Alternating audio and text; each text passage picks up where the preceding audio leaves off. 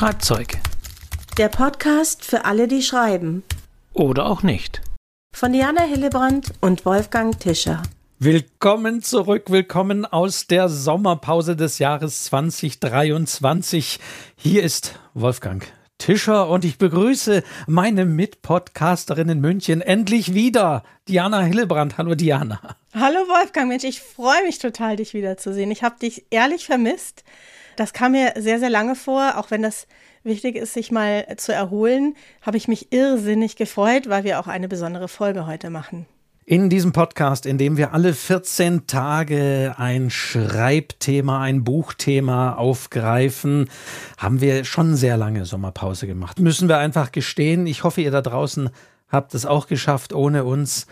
Und jetzt sind wir wieder da, jeden zweiten Sonntag, alle 14 Tage um 0 Uhr gibt es wieder eine Folge. So, ja.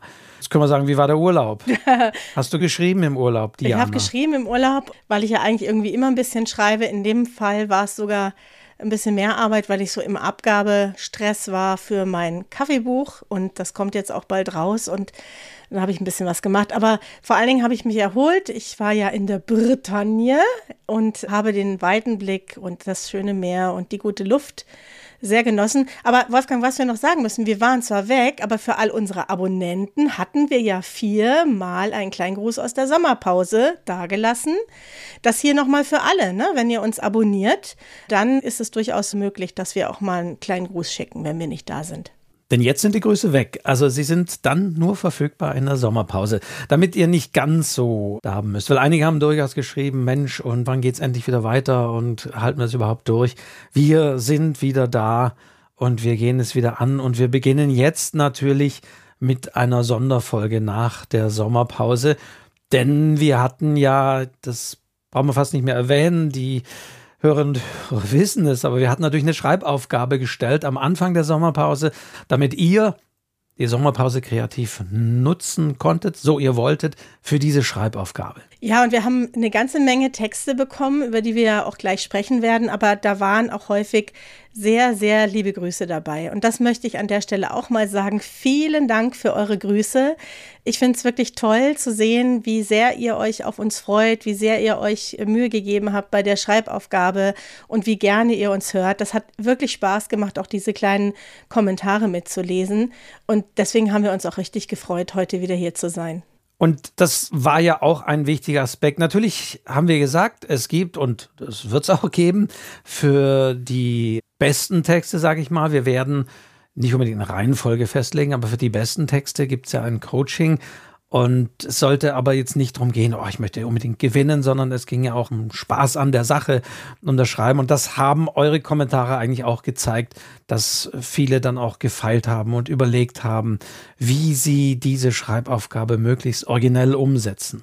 Ja, also ihr habt euch richtig Gedanken gemacht. Das haben wir übrigens auch an den Texten gemerkt. Da waren viele, viele tolle Ideen dabei. Also es ist immer schade, dass man nicht alle prämieren kann, aber es waren wirklich schöne Sachen dabei und wir haben durchaus lange überlegen müssen und diskutieren müssen, wen wir letztendlich dann ins Coaching nehmen und unsere Schreibhefte haben wir ja auch noch, die wir zu verschenken haben. Es hat richtig Spaß gemacht.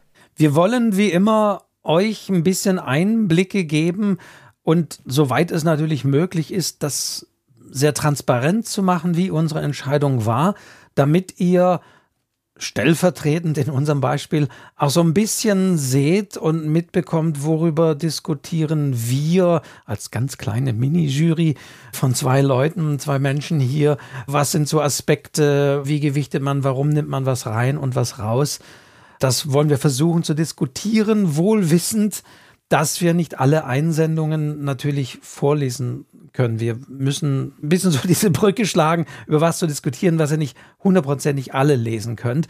Und das müssen wir jetzt auch nochmal sagen. Wir haben dieses Mal einen neuen Rekord an Einsendungen. Mhm. Und zwar, wenn ich mich richtig erinnere, Wolfgang, waren es 113 Texte. Genau, es waren 113 Texte, die da gekommen sind. Beim letzten Mal, glaube ich, waren wir so bei den 90, soweit ich mich erinnere. Mhm. Das heißt, wenn ich mir vorstelle, ich meine, an einem Schreibbewerb, wie viel nehmen Teil der Hörerinnen und Hörer, es ist ja nur ein Bruchteil, der da auch teilnimmt, dann zeigt mir das auch, wie sehr unsere Hörerschaft angewachsen ist. Und deswegen mhm. auch nochmal allen, die vielleicht auch neu dabei sind, hier neu reinhören, herzlich willkommen. Wir freuen uns, dass ihr unseren Podcast hört. Und es war tatsächlich so, sehr schön zu sehen, dass auch am letzten Tag noch sehr viel reinkam, wie immer. Ja. Und man sich auch die Frage stellen muss, so ging es mir zumindest, was kommt da am Schluss noch schnell hingeschrieben? Ich hatte auch eher so den Eindruck, dass die Leute es ein bisschen abwarten, weil bei den zuletzt Eingesandten, da waren durchaus auch gute Texte dabei. Der letzte kam übrigens, ich habe es wirklich geschaut, zwei Minuten vor Abgabeschluss. Aber weißt du, Wolfgang, das ist schon auch so eine Sache, die Schriftsteller und Schriftstellerinnen gerne machen, dass sie bis zum Schluss warten. Es ist schon was dran, wenn man sagt, unter Druck arbeitet sich am besten. Also bei mir ist es auch oft so. Ich nutze auch oft die ganze Zeit aus, bis ich dann was abgebe, weil bis dahin kann ich noch was verändern oder vielleicht verbessern.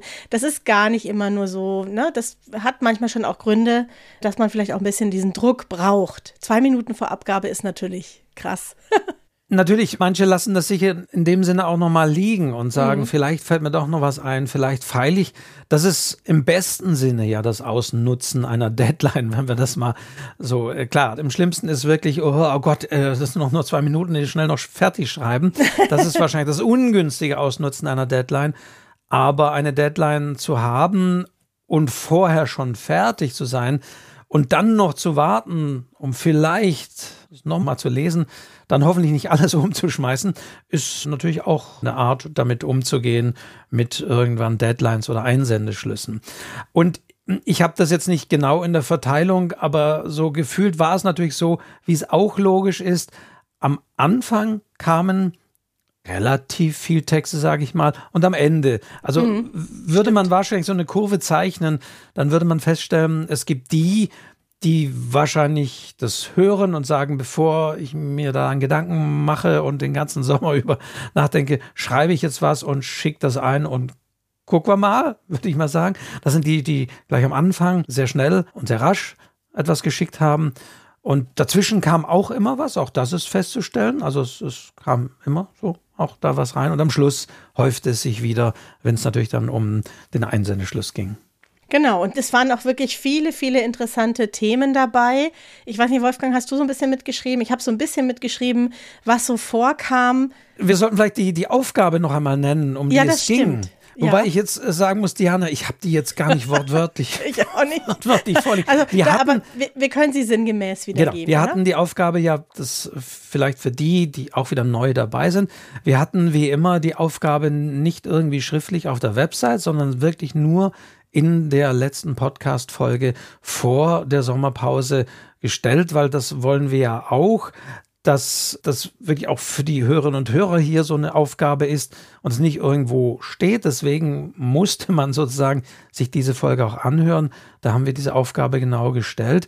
Und nicht jetzt wortwörtlich, weil ich habe es tatsächlich auch nicht vorliegen, war es so. Ich versuche es mal, Diana. Mhm. Schreibe eine Geschichte in nicht mehr als 2500 Zeichen, Klammer auf, 50 mal 50, in der 50 eine Rolle spielt, aber nicht als Jubiläum oder Geburtstag. Genau. Und das war auch so bewusst formuliert, mhm. dass wir gesagt haben, in der 50 eine Rolle spielt und nicht die Zahl 50, das hätte es ja auch schon wieder gewisserweise eingeschränkt.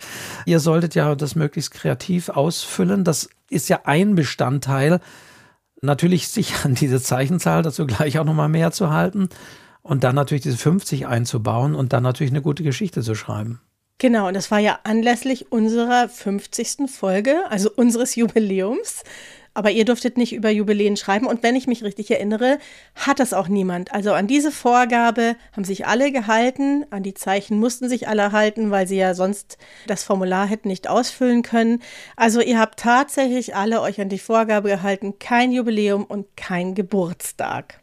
Genau. Manchmal wurde es thematisiert, indem es in der Geschichte hieß, kein Geburtstag und kein Jubiläum, aber das kam immer noch eine Alternative. Genau, das ist mir auch aufgefallen.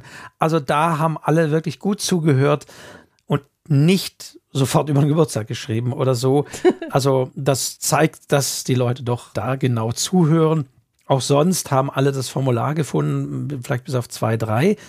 Da wundere ich mich dann immer so ein bisschen, weil wir auch wirklich gesagt haben, Einsendungen waren nur möglich über ein Formular, was schlichtweg auch darum geht, dass wir irgendwie die Werte und die Daten und alles irgendwie vergleichbar haben. Deswegen ging das über das Formular. Genau, aber denen haben wir dann auch geholfen, ne? wenn da jemand irgendwie falsch unterwegs war. Dann habe ich aus meiner Sommerpause und du auch, Wolfgang, geantwortet und haben also auf den richtigen Weg auf die Seite vom literaturcafé.de geführt. Genau, sodass alle Beiträge, alle 113 schließlich eingetroffen sind. Was aber die Textlänge angeht, muss ich wieder sagen, ich dachte, ja, jetzt mal gucken, wir sagen ja sehr häufig, wenn da steht mit höchstens 2500 Zeichen, dann müsst ihr nicht 2500 oder nah dran kommen.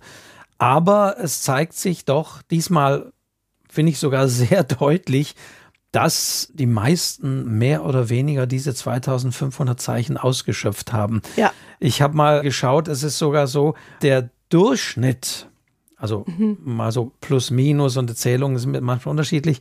Aber der Durchschnitt liegt bei 2362 Zeichen. Mhm. Also wenn man nur den Durchschnitt nimmt, wenn man aber sozusagen den Median nimmt, also wo, um welchen Wert gruppieren sich dann doch die meisten, weil es sozusagen einen Ausreißer nach unten oder oben verfälscht ja den Durchschnitt dann schon. Mhm. Der Median liegt aber tatsächlich bei ich hoffe, ich habe mich hier nicht verreckt. Ich war ein bisschen erschauert, aber tatsächlich bei 2453 Zeichen. Und wenn ich das auch so sehe, wir haben hier eine Auswertung, tatsächlich die meisten liegen wirklich knapp an dieser 2500er Grenze. Mhm. Naja, die wollen halt was erzählen, ja, und dann schöpft man das aus. Kann ich schon auch verstehen, sind ja auch tolle Texte dabei rausgekommen und es ist ja auch nicht verboten, diese Zeichenzahl auszunutzen. Nein, also unter 1000 sozusagen gab es niemanden. Haben wir keinen. Nee. Das nicht, aber es gab ein paar so nach unten mit 1500, 1200 habe ich hier. Das ist so die Untergrenze. Also so dieses For Sale, Baby Shoes Never Worn, diese berühmte Hemingway-Kurzgeschichte, die tauchte nicht auf, wo jemand gesagt hat, ja, ich versuche sie einfach mal an 500 Zeichen. Das gab es nicht. Also die meisten gingen doch an dieses Limit ran. Ja, aber es hat sich ja auch gelohnt. Also, und das möchte ich auch mal sagen, weil das wird ja auch manchmal so in Frage gestellt. Wir haben wirklich alle Texte gelesen. Beide. Alle. Genau. Von vorne bis hinten. Genau. Wir haben sie wirklich voll gelesen. Wir haben uns Zeit dafür genommen. Wir haben es wirklich eindringlich gelesen. Wir haben auch darüber gesprochen. Also da ist kein einziger Text, wo wir gesagt hätten, wir haben nur die ersten drei Zeilen gelesen und dann nichts mehr. Ich habe, und du sicher auch, Wolfgang, alles von vorne bis hinten durchgelesen. Es ging, das war ja das Interessante, es ging ja auch immer darum, wie ist diese 50 aufgegriffen. Mhm. Natürlich ist es so, das haben wir, glaube ich, am letzten Schreibbewerb auch gesagt, das wurde manchmal sehr schnell klar. Manchmal war es als Pointe gesetzt, manchmal nicht. Es war diesmal weniger als Pointe. Ich glaube, wir haben beim letzten Mal gesagt, macht da nicht so eine Pointe draus, weil man dann beim Lesen doch irgendwie sagt, oh, jetzt guckt man schnell am Schluss, wo ist denn der Gag? Was ist denn die 50? Mhm. Wie ist die, sind die mhm. eingebaut? Mhm. Das habe ich jetzt so in meiner Wahrnehmung weniger, dass die Leute auf diese Pointe hingeschrieben haben und am Schluss erst auflösen, was die 50 in diesem Fall sind. Ja, absolut. Also da würde ich jetzt mal das wieder unserem letzten Ausführung zugute schreiben, wo wir gesagt haben, packt das nicht so als Pointe rein, weil dann will man wissen, worum geht es und dann tendiert man dazu, eher auch Sätze und Wörter zu überspringen beim Lesen und schnell mal zu gucken oder erstmal ans Ende zu springen. Das war nicht der Fall. Manches war auch offengelegt und ganz klar, um was es da geht. Mhm. Es war oft auch richtig schön in die Geschichte verwoben. Auch bei unseren Favoriten gab es da einige Sachen, die waren wirklich toll umgesetzt. Die Zahl 50 wirklich großartig umgesetzt. Also ihr habt euch richtig was einfallen lassen. Und ich habe hier noch so eine kleine Liste, Wolfgang, wo ich mal zusammengetragen habe, was kam denn alles so vor? Was für Themen? Also du hast die Themen, das finde ich interessant. Ich kann nachher nochmal sagen, was war die 50 so in etwa. Ja. Aber du hast auch nochmal gezielt, ja. unabhängig jetzt von der 50, ja. sagen, welche thematisch inhaltlichen Dingen haben sich ich würde sagen, Anführungszeichen gehäuft. Ist nicht so, dass da die Hälfte der Geschichten da von Ja, gar nicht unbedingt gehäuft, sondern auch eben sehr originell. Also wir hatten zum Beispiel dieses ganz aktuelle Thema einmal dabei mit dem Tod eines Bergsteigers am K2, was ja tatsächlich so gewesen ist. Ne? Dieser Träger, glaube ich, wo die Leute drüber gestiegen sind. Das war eine Geschichte, die kam vor. Das Thema Gewicht kam vor. Ein Literaturkritiker kam auch vor, aber er hat überlebt, Wolfgang. Kaffee ist ja mein Thema. Kaffee kam auch vor. Beziehungen waren ein großes Thema, immer wieder. Einmal war auch Speed Dating dabei, viele Telefonate, ein Wildschwein hatten wir auch, ein Einhorn hatten wir auch, also wirklich eine ganz große Bandbreite. Das Zählen an sich spielte eine Rolle. Väter, die Mist bauen, hatten wir auch ein paar Mal. Das häufigste Thema, glaube ich, was die Leute mit dieser Zahl in Verbindung gebracht haben, hat mich ein bisschen erschreckt, weil ich bin ja so knapp über 50, war Tod und Sterben. Also das war wirklich das, was für mich am meisten dabei war. Alter, Tod und Sterben war für mich persönlich ganz vorne mit dabei. Also es waren die inhaltlichen Dinge, ja. Mhm. Ich habe mir einfach auch immer notiert, was ist die 50? Also wie würde die 50 aufgelöst? Mhm. Und auch da jetzt nicht in dem Sinne Häufungen, aber natürlich logischerweise die Minuten waren sehr oft dabei mhm. als Auflösung. Eine Strecke war es natürlich 50 Kilometer oder 50 Schritte in dem Sinne die Hausnummer als Hausnummer 50. Ja, stimmt. 50 Dezibel. ja. Auch Geld war sehr häufig natürlich dabei in unterschiedlichsten Ausprägungen, in Scheinen oder Münzen oder nur 50 Cent. Das war sehr häufig. Wir haben nicht 99, sondern 50 Luftballons einmal hier, 50 Nächte.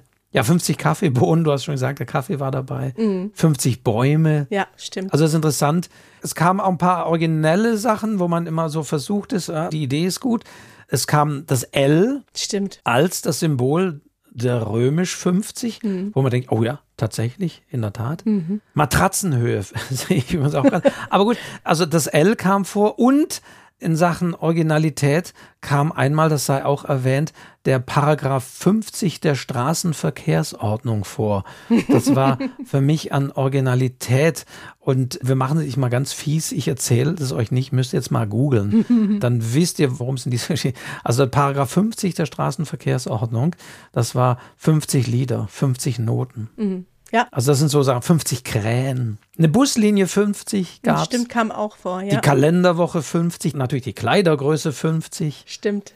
Ja. Also das sind so Dinge, 50 Kartoffeln, 50 Schwestern auch. Ja. Und natürlich, es kam wirklich nur einmal, das hat mich wirklich gewundert, weil es gibt natürlich einen berühmten literarischen Titel mit der 50, nämlich Fifty Shades of Grey. Stimmt, das kam auch einmal vor. Mhm. Und das war nur einmal eingebaut mhm. in eine Geschichte. Mhm. Also das ist auch interessant. Aber es ist schon eine große Bandbreite. Also erstmal großes Lob an euch alle, wirklich an alle. Ihr habt euch ehrlich was einfallen lassen. Wir waren überrascht von den vielen guten Ideen, wie ihr diese Zahl 50 eingesetzt habt, eben nicht nur am Schluss aus dem Hut gezaubert, sondern in die Geschichte integriert, hat uns wirklich gut gefallen. Ja, und jetzt, Wolfgang, würde ich doch sagen, gehen wir mal langsam in Richtung, weil ich weiß ja, die hören jetzt hier alle mit zittrigen Händen zu und wollen eigentlich nur eins wissen, wer hat unser Coaching gewonnen und so weiter.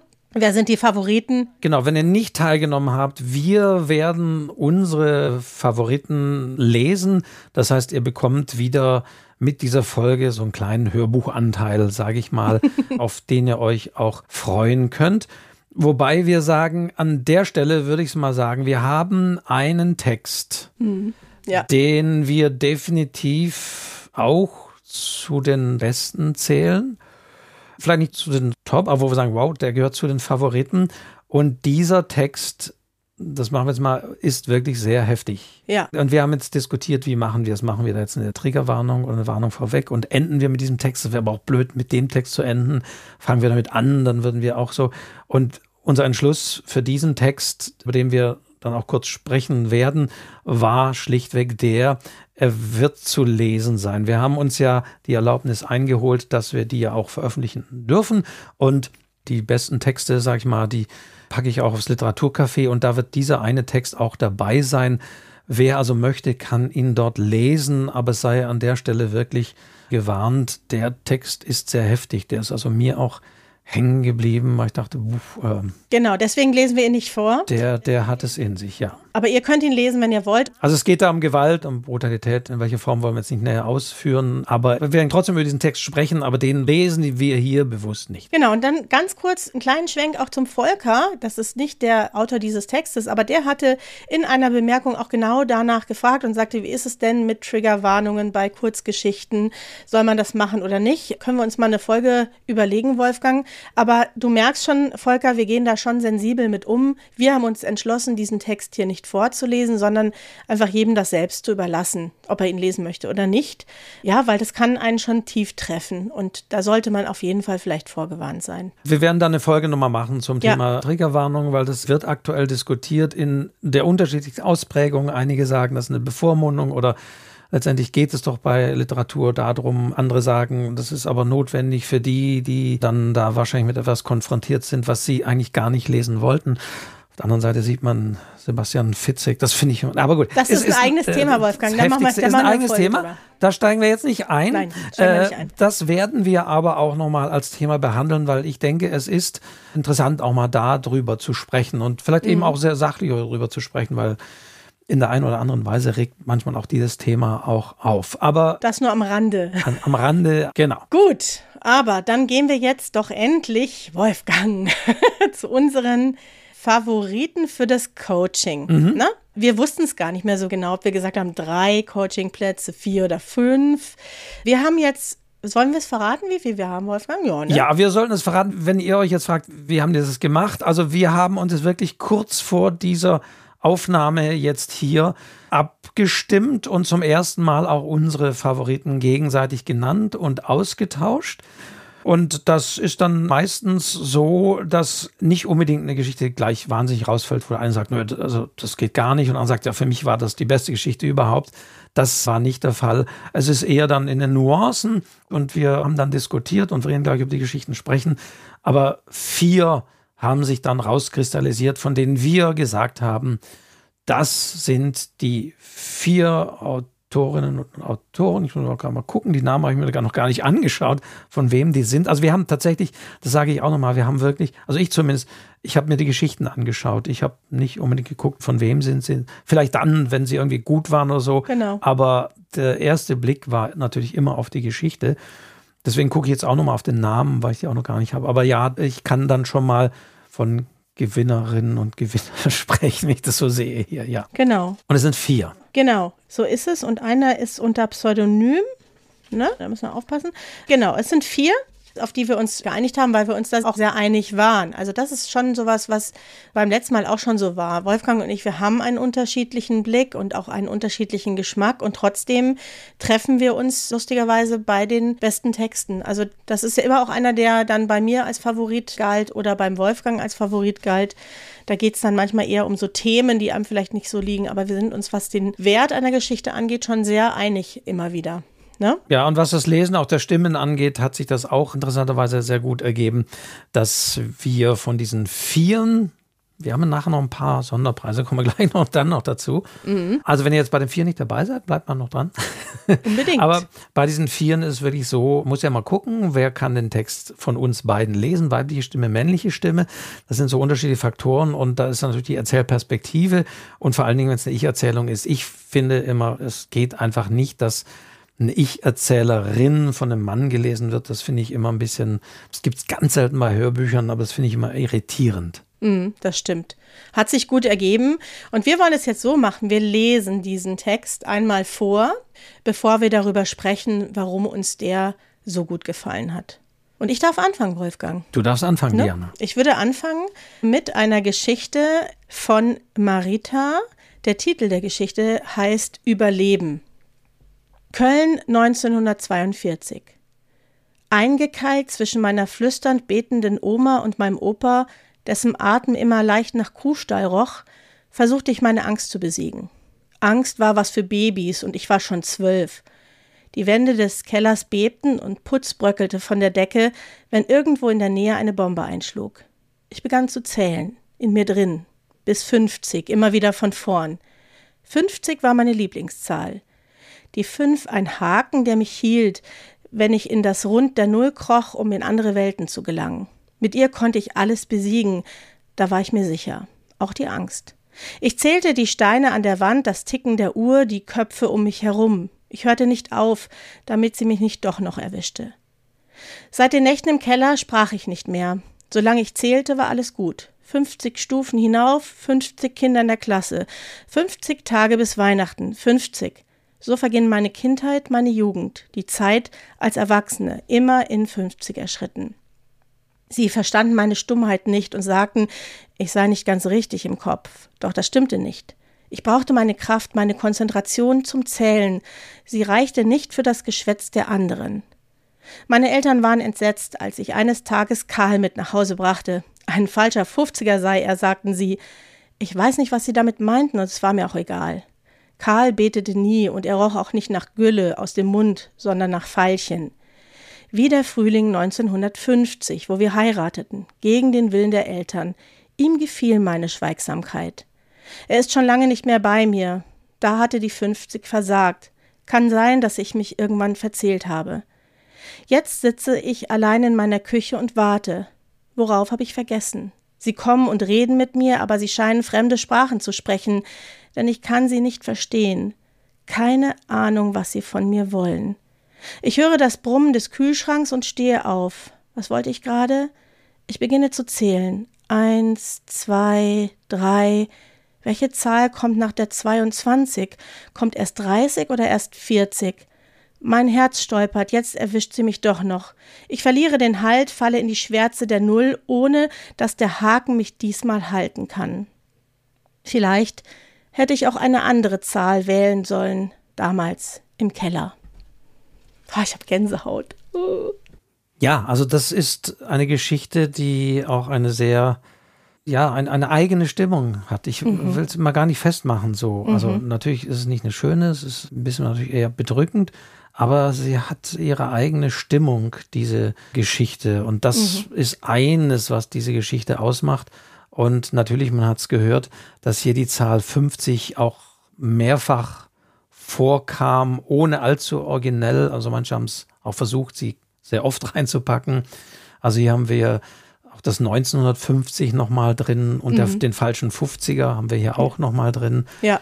Aber im Wesentlichen haben wir natürlich hier die 50 als Halt mhm. im Leben. Ja, und dadurch bekommt sie so was Visuelles, ne? Dieser Haken, also ich sehe es wirklich vor mir, wie man die früher auch geschrieben hat. Ne? Die Null hat man ja auch so mit so einem Haken geschrieben und die Fünf hat unten den Haken. Und es ist so wirklich so ein Halt, den dieses Bild der 50 auch gibt. Das fand ich so originell, was die Marita da gemacht hat. Das war auch die einzige Geschichte, an die ich mich erinnere, die tatsächlich diese 50 als Bild aufgegriffen mhm, hat, mhm. dieses Haltgebende, mhm. beziehungsweise am Schluss dann die Null als diese Schwärze, mhm. in die sie dann fällt und stolpert.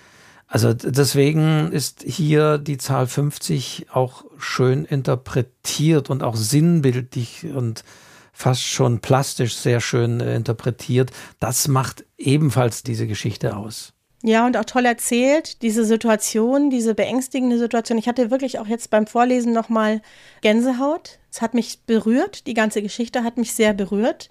Ja, toll geschrieben, Marita. Marita aus Aachen übrigens.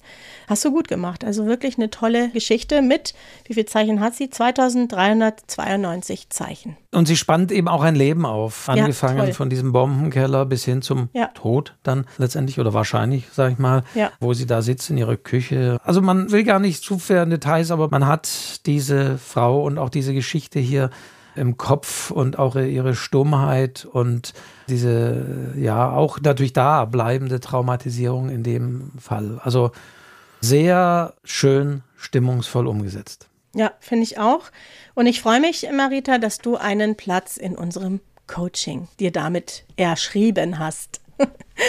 das habe ich jetzt schön gesagt, Wolfgang, ne? Wir werden uns natürlich bei euch melden, ja. die ihr zu den Coaching-Gewinnern zählt und dann natürlich den Termin auch irgendwie abstimmen, euch Vorschläge machen. So, und ganz kurz noch, Wolfgang, die Marita hatte äh, so schön geschrieben, dass ihr das sehr viel Spaß gemacht hat. Ich habe die 50 überall gesehen, gehört und sogar davon geträumt. An jeder Ecke lauerte eine neue. Das ist doch schön. Die haben wir richtig mit unserer 50 verfolgt, im positiven Sinne.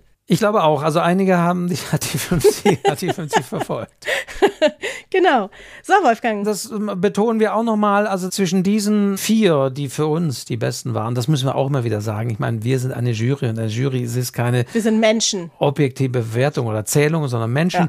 Diese vier ja. Geschichten, die für uns die besten waren, das ist keine Reihenfolge jetzt, sondern das sind für uns die vier besten und die wiederum stehen gleichbedeutend. Ja. So. Gut, Wolfgang, jetzt bist du an der Reihe. Es geht weiter mit der nächsten Geschichte. Es wird auch interessanterweise, finde ich, so ein bisschen Herausforderung für uns zum Vorlesen, das adäquat. Aber jetzt kommt die Geschichte von der Sabine. Wenn sie das jetzt hört, sie gehört zu den Gewinnerinnen. Der Schal lautet diese Geschichte und ich lese jetzt einfach mal. Bitte. Die drückende, feuchte Atmosphäre hatte ihm schon den ganzen Tag zugesetzt. Als er am späten Nachmittag bei ihr eintraf, krochen die ersten Gewitterwolken über die Dächer der Stadt. Eins. Was zum Teufel war dann geschehen? Zwei. Er hatte nichts weiter beabsichtigt, als sie um Verzeihung zu bitten. Drei. Stundenlang sann er darüber nach, wie es gelingen könne. Es waren ihm nur banale Kleinigkeiten eingefallen. Ein Candlelight-Dinner beim Italiener um die Ecke, ein Strauß Rosen, Sie würde ihn auslachen. Da war er sich sicher. Zehn. Ihre verwuschelten Haare und die nachlässig aufs Sofa geworfene Decke ließen ihn vermuten, dass er sie aus dem Mittagsschlaf gerissen hatte. Was willst du noch? Ich, ich, er fand die Worte nicht. Dafür sie umso mehr. Fünfzehn. Irgendeine Äußerung von ihr triggerte ihn dann. Welche vermochte er nicht zu sagen. In seinem Kopf drehte sich alles und sein Herz raste. Die zittrigen Hände verbarg er in den Hosentaschen. 23, der Impuls, vor ihr zu fliehen, wurde übermächtig, und im Nachhinein bedauerte er, diesen Drang nicht nachgegeben zu haben.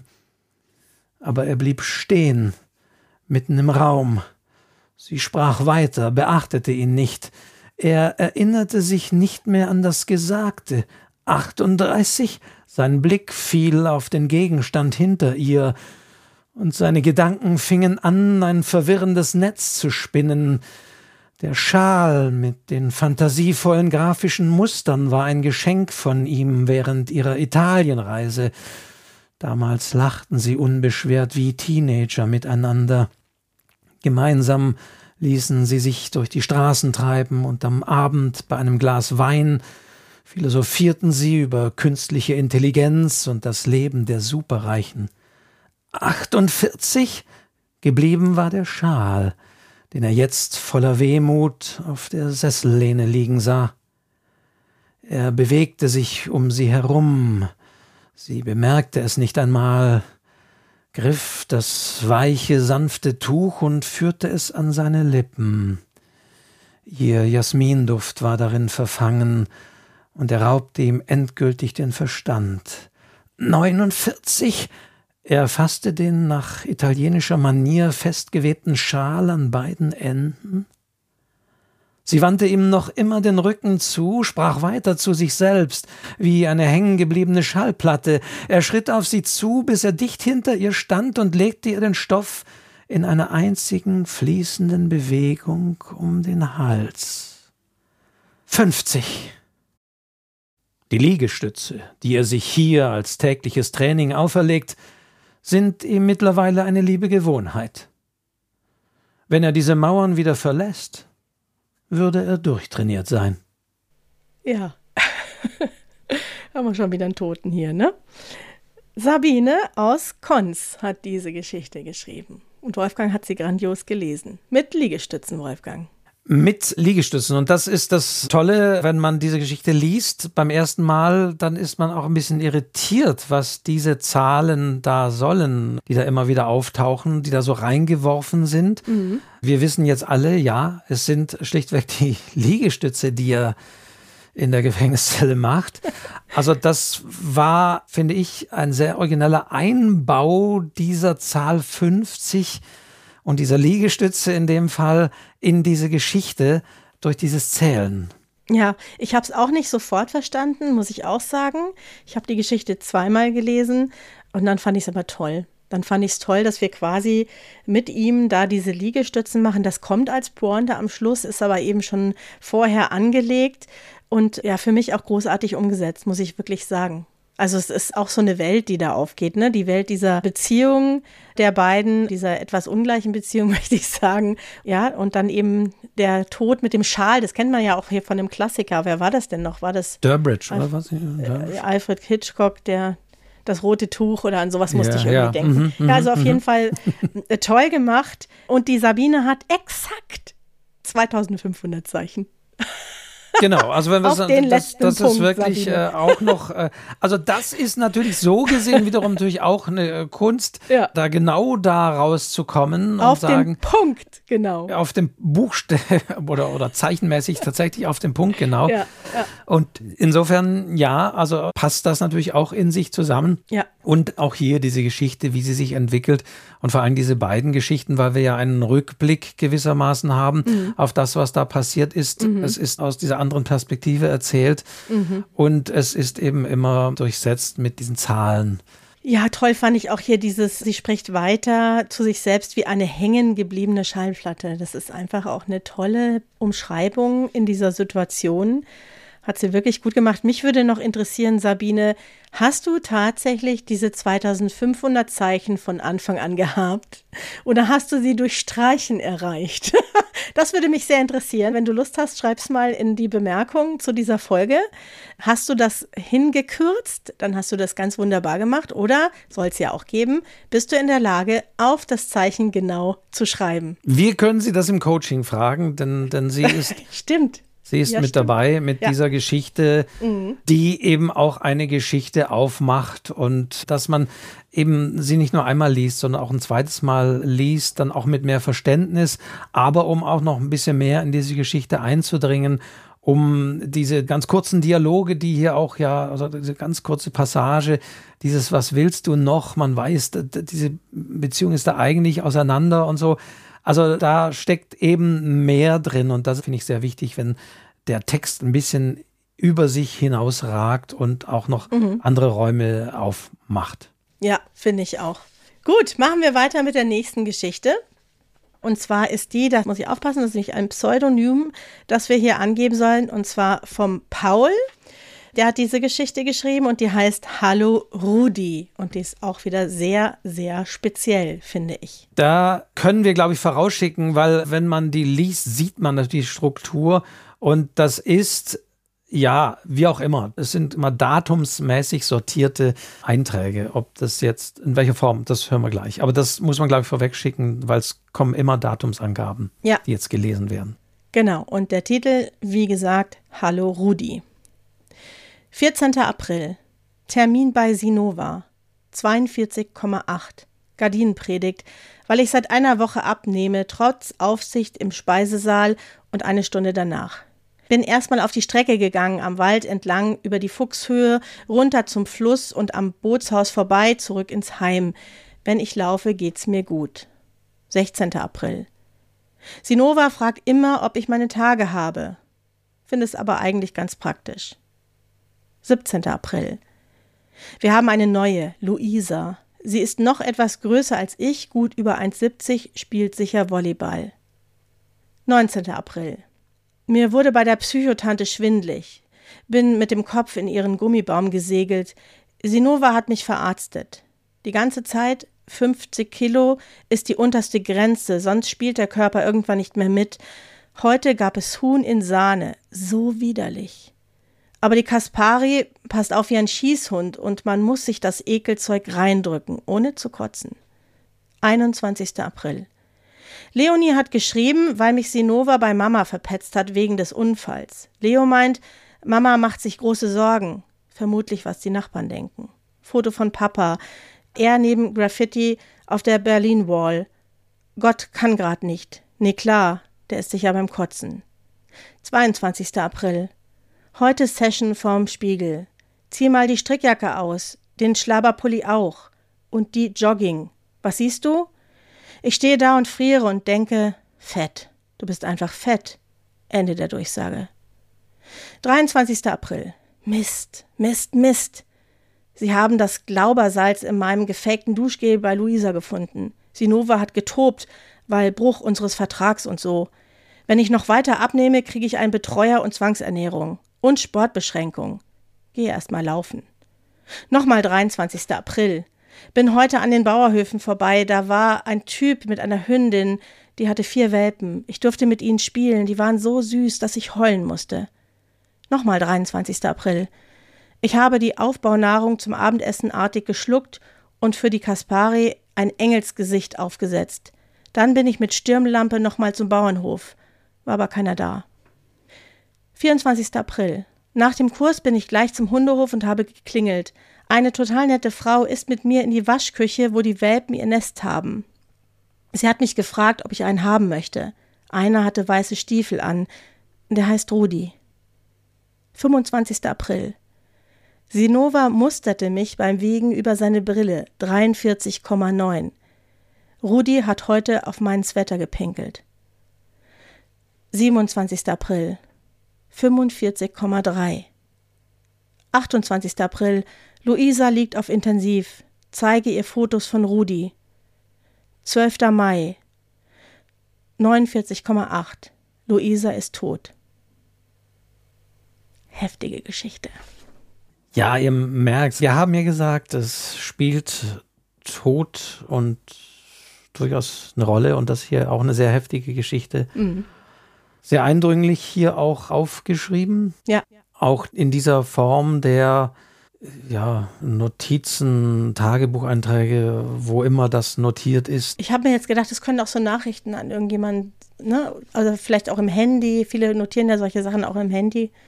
Das könnte auch sein. Ja, ja also es ist nicht weiter festgelegt. Nee. Es sind auch sprachlich eben diese sehr kurzen Fragmente, die hier auch sehr gut eingesetzt sind, um entsprechende Wirkung auch zu erzählen. Und auch hier haben wir eine ganze Geschichte. Wir haben ja auch kurz die Kommunikation mit nach Hause, Mama, Papa werden erwähnt. Wir haben mehrere Geschichten, die Geschichte natürlich der Erzählerin selbst, aber auch die Geschichte von Luisa, die hier miterzählt wird. Und dann wiederum, also hier natürlich in einer erschreckenden Art und Weise, wie die Zahl 50 hier eingebaut ist. Genau, als Gewichtsangabe. Als Gewicht, dass man ja. Wo sich das ganze Leben auch einfach um diese Zahl dreht. Ne? Das ist auch so, ja, sehr, also 50 Kilo ist natürlich gar nichts, das wissen wir alle. Und sehr eindrucksvoll, wie diese Zahl hier das als absolut unterste Grenze dargestellt wird. Die unterste Grenze. Und wie auch immer wieder anfangen, wenn dann genannt wird 43,9, 45,3. Also wenn es dann nach mhm. unten, nach oben geht. Also dann checken wir selber auch immer sofort, äh, wie ist jetzt die Differenz zu der 50, die einfach erreicht werden muss, muss um zu überleben. Ja, und ich finde, es gibt auch einen kleinen Hoffnungsschimmer. Ne? Also Luisa ist ja tot, das ist nicht die Protagonistin sozusagen, die diese Nachrichten schreibt.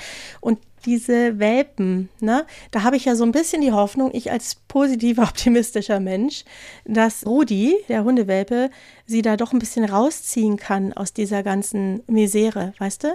Weil sie da irgendwie schon auch berührt ist und offensichtlich auch ein bisschen auf andere Gedanken kommt. Also ich wünsche mir, ich denke die Geschichte so weiter, Paul, dass Rudi sie rettet.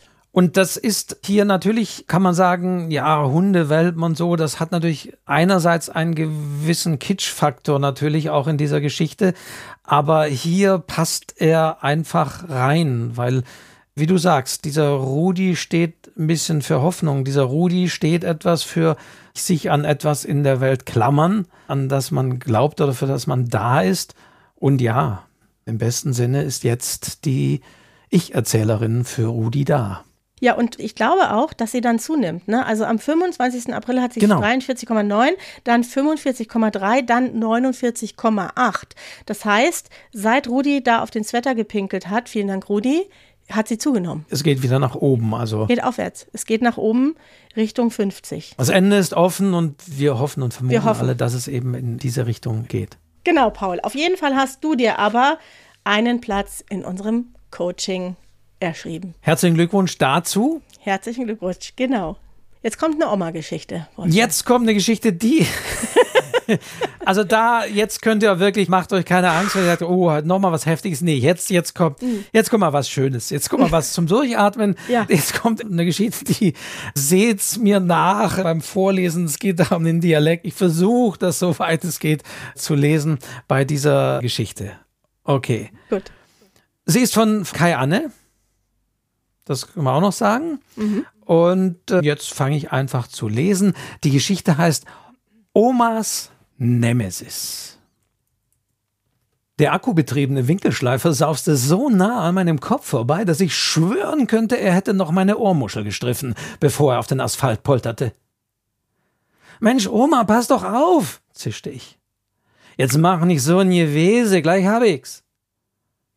Omas rechtes Knie drückte fast meine Halsschlagader ab, und ihr knochiges Schienbein zitterte auf meiner Schulter. Der Schmerz machte es mir fast unmöglich, mit beiden Händen ihren linken Fuß und gleichzeitig das Gewicht zu halten. Wir sahen aus wie zwei Hobbyclowns, die ihre Nummern nicht geübt hatten. Zum Glück war es dunkel, was allerdings nicht viel nützte, wenn Oma so einen Lärm veranstaltete. Als wären meine Gedanken die Stichwortgeber dieser Geschichte, schepperte das große Tempo 50 Schild mit viel Tamtam neben den Winkelschleifer. Erschrocken und erleichtert zugleich sank ich in meiner ohnehin schon gebeugten Haltung zusammen. Oma triumphierte. Die Brubbelköppe werden sich noch wundern. Komm, Julius, für heute langt's. Sie drückte mir das Blechschild in die Hand, und ich stellte es möglichst geräuschlos zu den drei anderen in unseren Bollerwagen. Unsere Ausbeute war nicht schlecht. Gestern hatten wir nur ein einziges an der Ecke Hubertstraße eliminieren können, wie Oma es nannte.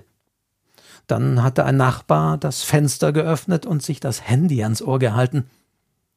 Wir wurden im Ort gesucht, das wusste ich. Beziehungsweise die ominösen Tempo 50 Diebe wurden gesucht.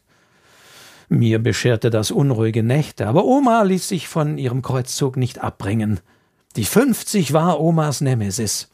Seit die Alleenstraße nicht mehr zur verkehrsberuhigten Zone gehörte, wurden drei ihrer wertvollen Rotwangenschildkröten überfahren. Komischerweise war bei Tempo 30 in all den Jahren noch nie eines der Tiere zu Tode gekommen. Oma behauptete, die Schildkröten seien hochintelligent und so sensibel, dass sie die Erschütterung eines herannahenden Fahrzeugs über Kilometer spüren könnten. Bei Tempo 50 hätten die Schildkröten dann aber eben zu wenig Zeit, sich vom Acker zu machen. Diese ganzen falschen Fünfziger müssen weg, sagte Oma deshalb immer. Ihre Beschwerdebriefe beim Bürgermeister hatten bisher zu wenig Resonanz geführt. Diese ganzen falschen Fünfziger müssen weg, schnaufte Oma auch jetzt, während wir die Tür des Schuppens aufstemmten. Auf die Regierung ist einfach kein Verlass mehr. Nur noch neun Schilder, Julius. Bald haben wir was geschafft. Morgen geht's weiter. Sehr schön, Wolfgang, das war wirklich schwer zu lesen. Uff, also. Äh, Geil, da hast du uns wirklich, da hast du uns was angetan hier. Aber du hast es gut gemacht, Wolfgang. Ja, es ist eine Herausforderung. Ja, diese Geschichte hat wirklich diese 50 auch da sehr aufgegriffen. Ich glaube tatsächlich, wir sehen diese 50 auf den Verkehrsschildern wahrscheinlich mit am häufigsten in unserem Leben. Und die 50 hier als Verkehrsschild taucht tatsächlich nur in dieser Geschichte auf und ja. war natürlich auch sehr originell umgesetzt. Ja, und ich habe wirklich gelacht. Ich fand es so lustig vom Kai. Ich denke, es ist Kai, ne? Kai Anne ist der zweite Vorname. Und er hat uns erst kurz entdeckt, der Kai. Und er sagt, er wäre froh gewesen, dass Sommerpause ist, sonst würde er zu gar nichts mehr kommen. Also, Kai, da hast du deine Sommerpause. Oder die Kai Anne. Ich weiß nicht, ob es. Die Kai Anne. Kai Anne? Kai. Ich hätte jetzt gesagt, Kai ist der männliche Vorname und Anne ist der von der Taufpatin oder sowas. Ach so. Aber wir, wir das ist ja, vielleicht wissen wir nicht. Kai Anne wird es uns sagen. Ja, wir sind für alles offen, wie immer. Auf jeden Fall ist es eine sehr, sehr, sehr lustige Geschichte. Ich musste wirklich sehr lachen und eine originelle Idee. Also, ich habe alles vor meinen Augen gesehen und das hat mir extrem gut gefallen. Also das ist natürlich auch gekonnt beschrieben, mhm. weil wir da auch nicht so genau wissen, in welcher Situation sind wir genau. Und dann wird irgendwann recht schnell klar, dass die Oma bei ihm auf den Schultern steht. Ja. Und allein dieses Bild, das wir dann vor Augen haben, ist sehr schön. Ja. Und dass die Oma selbst eben den Winkelschleifer führt und nicht der Enkel das machen muss, fand ich da auch sehr schön. Und Mensch, Oma, passt doch auf. Also ich finde es wirklich lustig. Es ist so aus dem Leben geschnitten. Ich habe mich wirklich sehr amüsiert und es ist ja auch gar nicht einfach, humorvoll zu schreiben in meinen Schreibkursen wollen das immer alle. Also viele kommen und sagen, sie würden gerne mal was Lustiges schreiben. Ich glaube, wenn man das will, ist es ganz besonders schwer. Kai Anne, keine Ahnung, wie du das machst. Vielleicht bist du einfach ein sehr lustiger Mensch. Auf jeden Fall hast du uns wirklich sehr amüsiert und es hat uns gut gefallen, diese Geschichte. Deswegen bist du auch bei unserem Coaching dabei. Und auch allein schon das Bild, wir sahen aus wie zwei Hobby-Clowns, die ihre Nummer nicht geübt hatten. Ja, ja, ist wirklich das lustig. ist auch sehr schön eingebaut.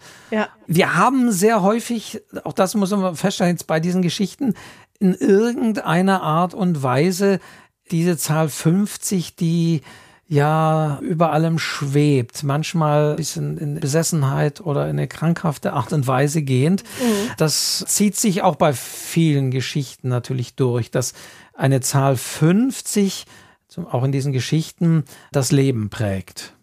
Ja, und weißt, was mir auch noch aufgefallen ist? Ich sage ja auch immer, du wahrscheinlich auch, dass so ein konkretes Schreiben wichtig ist. Und hier gibt es ein ganz tolles Beispiel, weil da nämlich nicht nur steht Schildkröten, sondern es sind Rotwangenschildkröten. Und das ist für mich einfach nochmal ganz was anderes und wertvolleres als irgendeine Schildkröte. Es ist eine Rotwangenschildkröte. Ich, und ich habe keine Ahnung, ob es die gibt. Ich auch nicht, aber vielleicht nicht lacht gegoogelt. sie gerne. sie lacht gerne. Das kann uns Kai Anne ja nochmal sagen, welchen Bezug du zu diesen Rotwangenschildkröten hast oder ob vielleicht die Oma tatsächlich sowas hatte oder hat. Das würde mich sehr interessieren wir müssen da nochmal weiter drüber reden. Das machen wir auf jeden Fall im Coaching, aber gerne auch in die Kommentare, dann kriegen andere das auch mit. Ist natürlich immer so, gerade bei Leserinnen und Lesern, so eine beliebte Frage, wie kamen sie auf die Idee und warum diese ja, Umsetzung? Ja. Und natürlich kann ich sagen, ach ja, aber keine Ahnung, war es der Impuls zu sagen, ja, die 50er Verkehrsschilder sollen das sein, was ich nehme, aber in welcher Form, in welcher mhm. Art und mhm. Weise. Und dann natürlich auch noch diese beiden Charaktere da aufzubauen. Sehr schön, die sehr resolute Oma, die hier mit diesem Dialekt, wie gesagt, seht mir nach, aber auch sehr natürlich dann dadurch gekennzeichnet ist. Und das passt hier dann auch und dann der Enkel, der da zwar mitmacht, aber dem da eigentlich gar nicht wohl dabei ist. Ja, ja steht seiner Oma bei. Ich würde jetzt noch mal kurz die vier der Coaching-Truppe nennen, Wolfgang, wenn dir das recht ist. Und zwar haben wir einmal die Marita mit ihrer Geschichte Überleben. Dann haben wir Sabine mit ihrer Geschichte Der Schal. Dann haben wir unter Pseudonym den Paul mit der Geschichte Hallo Rudi und zu guter Letzt Kai Anne mit der Geschichte Omas Nemesis. Herzlichen Glückwunsch von uns. Herzlichen Glückwunsch. Uns. Ihr seid die vier, deren Geschichten uns hier am besten gefallen haben, weil die 50 originell umgesetzt ist, weil sich da wirklich Geschichten aufspannen und weil ihr das sprachlich, inhaltlich weit, weit gespannt habt. Ja, aber wir hatten da auch noch ein paar andere Favoriten. Wie gesagt, es ist gar nicht so einfach, da immer eine Entscheidung zu treffen. Und deswegen haben wir ja was aus Frankreich mitgebracht. Ich hatte das ja schon in der Sommerpausenfolge gesagt. Genau, wenn ihr euch wundert, sagt, wieso jetzt hier Sonderpreise, davon war ja, nicht die Rede. Doch. Wir, wir, wir nehmen uns ja immer raus, dazu, wir wissen ja nicht, wie viele gute Geschichten kommen. Und ja. in einer der Sommer, kleinen Sommergrüße hattest du, Diana, ja gesagt, du bist im Urlaub in Frankreich mhm. und es gibt ein ganz, du hast noch zwei besondere Preise. Drei, drei, oder? Es sind drei. Genau, und zwar bin ich in der Bretagne gewesen und zwar im Finisterre, ganz, ganz, ganz im Westen, wo so ein bisschen die Welt aufhört, aber sehr, sehr schön da. Und da gibt es, ich bin, liebe ja Cafés, Wolfgang, wie du weißt. Und natürlich habe ich da auch ein Café gefunden und das heißt Monsieur Papier. Und Monsieur Papier ist ein Café, du sitzt auf einer Wiese, schaust über einen Hang aufs Meer und auf diese Vegetation, wunderschön. Und in diesem Café gibt es fantastischen Kuchen und es gibt eine Papeterie. Die lassen also selber gestalten, Hefte bedrucken, die sehr originell. Und da habe ich drei Stück mitgebracht. Ehrlich gesagt habe ich sogar fünf mitgebracht, damit ich sowohl was für Jungs und Mädchen habe, ne, dass das auch ein bisschen passt, dass die Jungs da nicht mit Blümchen sitzen müssen und dass man also da so ein bisschen passendes was findet. Und da habe ich drei schöne Hefte mitgebracht und die schicke ich euch mit einem persönlichen Gruß jetzt noch für drei weitere Texte.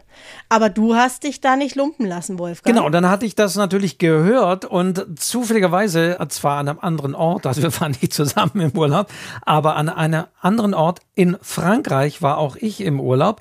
Ich kann es leider nicht in so, so schönen Bildern ausmalen, aber ich war auch in einer Papeterie und dachte, wenn die Diana hier mit irgendwelchen Sonderdingen noch aufwartet, dann will ich sie nicht übertrumpfen. Das liegt mir nicht nahe, sondern da will ich zumindest gleichziehen und habe, also fast gleichziehen, ein bisschen bleibe ich drunter, denn ich habe zwei zwei Schreibhefte auch aus Frankreich mitgebracht. Ja, ich weiß nicht, ob eines, und das sind natürlich Französisch, steht, steht auch hinten drauf, Création et Fabrication Française.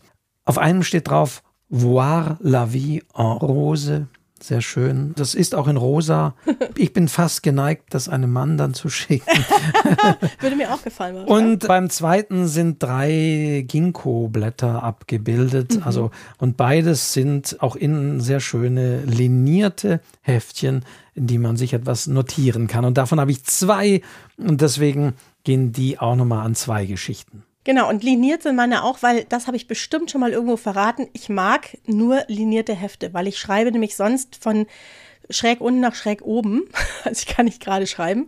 Deswegen habe ich schon immer nur linierte Hefte und das müsst ihr jetzt eben auch ertragen, dass ihr auch nur linierte Hefte bekommt. Aber sehr schöne. Und für unsere fünf Sonderpreise haben wir diese Hefte mitgemacht. Ihr kriegt also dann Post von uns. Und eines dieser Hefte geht ja auf jeden Fall an die Geschichte, die wir nicht vorlesen werden. Genau, da geht eines meiner Hefte hin. Genau. Welches, das überlege ich mir jetzt nochmal von diesen beiden. Also das geht dahin zu dieser Geschichte, die hier nicht auftaucht, die wir, die wir nicht vorlesen. Mhm. Und ansonsten bleiben dann noch vier Geschichten, die wir vorlesen. Und ihr könnt euch jetzt auch noch auf vier weitere Geschichten freuen, die wir vorlesen. Und diese vier bekommen sozusagen diesen Sonderpreis dieser Hefte. Auch da sagen wir nochmal dazu, die zählen genauso zu unseren Favoriten. Und es geht natürlich immer, klar, ihr hört jetzt auch diese Geschichten und sagt vielleicht, oh Mensch, für mich ist die aber wesentlich besser und hätte eigentlich mhm. noch weiter vorne. Ja, das ist nun mal so bei Jurys. Es geht da natürlich dann immer nicht um etwas wirklich Zählbares wie die Zahl 50, sondern nach unterschiedlichen Aspekten. Aber die vier Texte, die jetzt kommen, zählen auf jeden Fall auch natürlich zu unseren Favoriten. Wir haben sie jetzt für diese Sonderpreise eingeteilt. Genau, aber lass uns doch vielleicht ganz kurz nur, ohne jetzt zu viel vom Inhalt zu verraten, über die Geschichte sprechen, die wir nicht vorlesen. Ja, wir können ja vielleicht schon sagen, von wem sie ist und den Titel. Ja, diese Geschichte ist vom Steffen. Also herzlichen Glückwunsch. Sie trägt den Titel Nummer 50. Da haben wir natürlich auch in der letzten Folge mal gesagt, packt das nicht unbedingt in den Titel rein. Aber die Leute, haben wir schon gesagt, sind ein bisschen anders natürlich damit umgegangen. Also wenn das natürlich als Pointe irgendwo ist, ist blöd, wenn es im Titel schon verraten ist oder schon der Andeutung ist. Das war diesmal anders. Es taucht nicht so häufig, aber auch die 50 schon im Titel auf. Und das kann man ja durchaus machen, wenn es nicht so, so pointenhaft oder wenn man damit nicht etwas vorwegnimmt. Also hier heißt mhm. der Titel Nummer 50. Und diese Geschichte bleibt, würde ich mal sagen, natürlich ob ihrer Heftigkeit in Erinnerung, aber sie ist dermaßen leicht erzählt und bleibt in Andeutungen, dass eben die Dinge nicht ganz klar ausgearbeitet sind. Es wird natürlich sehr deutlich, um was es geht, aber es beginnt mit den Worten eine herrliche Nacht. Ich sauge die kühle Luft tief in mich ein, es wird Herbst. Die Luft hier habe ich schon immer gemocht. Also es fängt mit einer sehr schönen Atmosphäre an und bricht sich dann in, in wirklich in doppelter Art und Weise schlimme Sache. Und dieser leichte Erzählton in dieser Art und Weise bleibt in dieser Geschichte und kontrastiert das natürlich sehr heftig. Und das lässt diese Geschichte auch auf der Heftigkeit, aber auch wie leicht das erzählt ist, ja, lässt sie im Gedächtnis, muss man einfach sagen. Ja, es kommt auch wirklich so ein Grauen auf. Ne? Also man spürt ja schon, um was es geht. Und gerade weil es alles nicht so beim Namen genannt wird und gerade weil es ja fast schon so poetisch anfängt. Das ist ja auch ein Stilmittel, ne? dass man da so poetisch reingeht und dann merkt, darunter verbirgt sich das große Grauen. Und das ist eben das, mich hat das auch sehr berührt, ja. Es hat mich sehr geschockt, diese Geschichte. Ist jetzt auch nicht meine Lieblingslektüre, was das Thema angeht, aber sie hat mich gepackt und in ihrer ja, erschreckenden Art hat sie mich auch getroffen und damit ist sie gut geschrieben, Steffen. Also ganz einfach. Geschmäcker gehen auseinander, Literatur kennt verschiedene Wege und die ist auf jeden Fall gut geschrieben. Ich bin ja auch immer ein Fan von Humor und auch bei, gerade bei Büchern, bei längeren Texten, das ist immer schön, wenn da so ein bisschen auch Humor drin ist. Hier ist, man kann sagen, eigentlich kein Humor drin, aber trotzdem nee. ist die Geschichte in der Art so leicht und so freundlich erzählt, dass das natürlich ähm, grus fast schon gruselig ist. Ja. Und deswegen Nummer 50 von Steffen hat definitiv einen Preis verdient, auch wie die Zahl 50 hier eingebaut ist. Und wie gesagt, ihr könnt sie nachlesen. Genau, wir haben vorhin gesagt, eine heftige Geschichte bekommt ein Heft. Steffen. Ja, du dieser Wortwitz muss jetzt dann doch.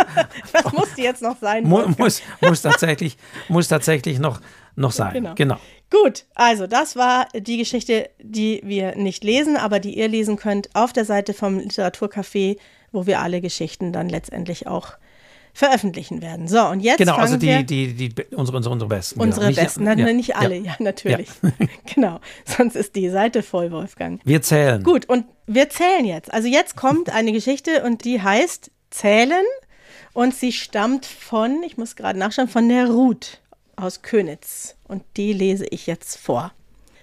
Paps zählt auf drei, damit er nicht so schnell explodiert. Großmami zählt auf zehn, damit ich weiß, dass jetzt genug Heudune ist und ich mir die Zähne putzen und den Schlafanzug anziehen muss. Großmami ist Schweizerin. Ich kann auch ein bisschen Schweizerdeutsch und wenn wir zusammen Schweizerdeutsch sprechen, müssen wir ständig lachen.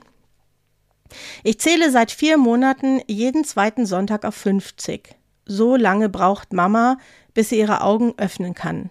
Dann umarmt sie mich. Ich freue mich, dass du wieder bei mir bist, Timo. Das ist unser Spiel, seit Paps ausgezogen ist. Heul nicht, hat Paps damals zu mir gesagt. Wir lassen uns nicht scheiden. Ich brauche einfach etwas Abstand. Paps neue Wohnung ist zwölf Minuten zu Fuß von unserer Wohnung entfernt. Eine Woche wohnst du bei Mama, eine Woche wohnst du bei mir.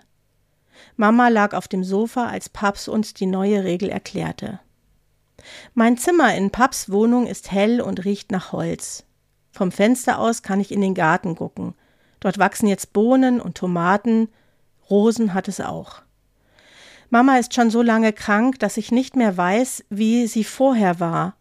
Mama ist immer müde und kann deshalb nicht aufstehen. Großmami kommt jeden Tag vorbei. Sie kauft ein und putzt und kocht. Dreimal die Woche bringt sie Mami in die Klinik zur Therapie.